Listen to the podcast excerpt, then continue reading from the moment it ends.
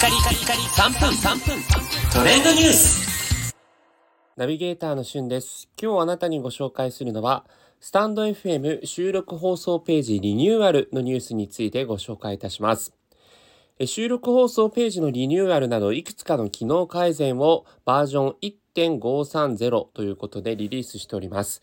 アプリに関してね、アップデートされると収録放送ページのリニューアルぶりがすぐに見えるんじゃないかなと思うんですが、違いとしましては、これまでの放送のサムネイル画像に関して、こう端末によってちょっと切り取られ方が違うというようなことがあったりして、えー結構こうユーザーの声が多くあったそうです。なので今回のアップデートによってチャンネル画像と同様の正方形の形にして、えーよりですねどなたでもこう収録放送ページというのが一目でサムネイルタイトルそして概要欄のものが見えるようなそんな感じの内容になっています。またですね、えー放送ページにもギフトボタンが設置されるので、より手軽にギフトを送ることができるようになったり、まあ、お気に入りの放送に出会ったら、ぜひ感想とともに配信者、配信者さんへギフトを送ってみてくださいということで、まあ、このギフト文化がね、えーより定着できる工夫が組み込まれています。それから放送のサムネイル画像について、えー他画面での取り扱いが変更となりましたということで、これまでの放送のサムネイル画像では、スタンド FM が提供する画像を選択していた場合は、放送ページ以外の箇所ではチャンネルの画像が表示されていたんですが、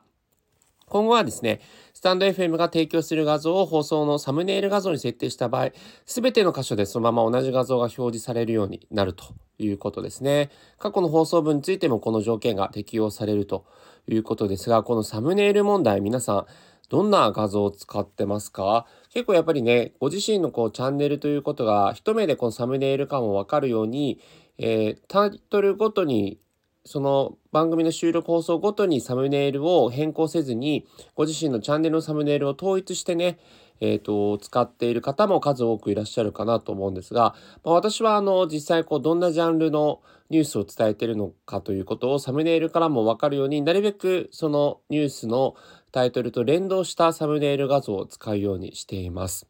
はい。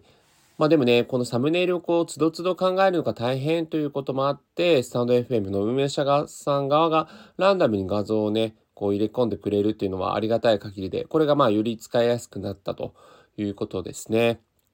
まあ、スタンド FM の、えーますますこう使いやすさというのが向上しているのかなというふうに思います。えー今後のアップデートも楽しみですね。それではまたお会いしましょう。Have a nice day!